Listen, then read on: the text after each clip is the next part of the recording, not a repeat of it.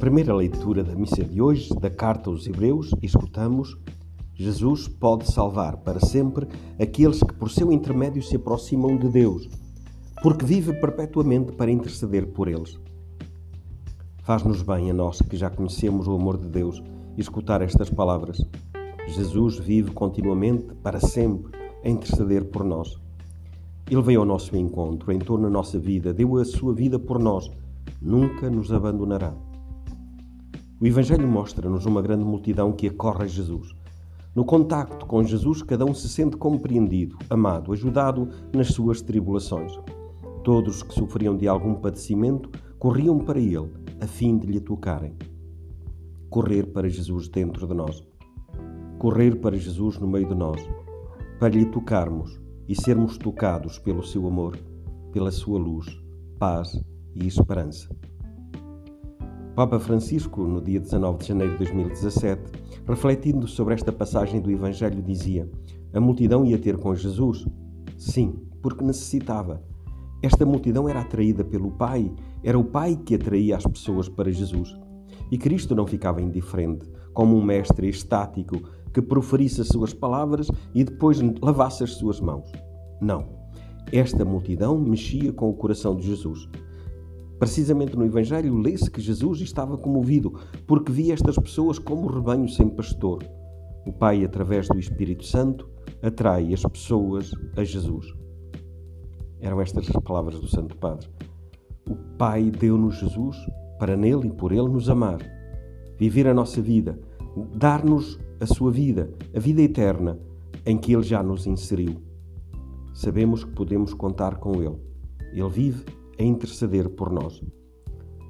Também Chiara Lubick, no dia 25 de fevereiro de 1999, em Malta, falando sobre a oração, disse: Sempre que rezamos o Pai Nosso, podemos acolher o amor do Pai que nos quer ajudar.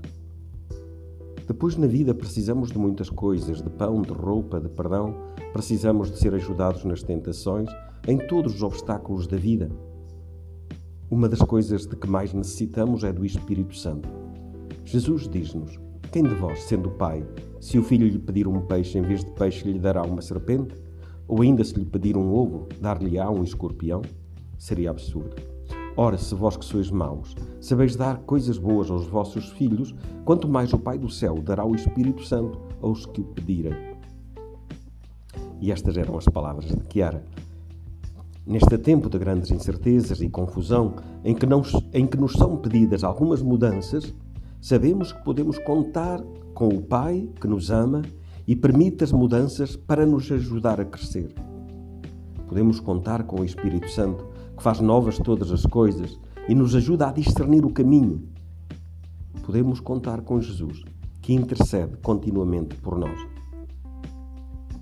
Um dos caminhos que é preciso trilhar com renovado empenho é o do ecumenismo. Começamos hoje, é, começamos ontem é, é, a semana de oração pela unidade dos cristãos. Precisamos dar as mãos aos irmãos e irmãs das várias igrejas cristãs e juntos procurar procurarmos como nos convida o lema desta semana e a palavra de vida, aprender a fazer o bem, procurar a justiça. Como discípulos de Jesus, vivemos para a unidade, a unidade das igrejas, a unidade da humanidade. Neste caminho não estamos sozinhos. Por isso, Hoje recordemos esta passa-palavra: pedir a ajuda de Deus para mudar. Pedir a ajuda de Deus para mudar. Vamos juntos.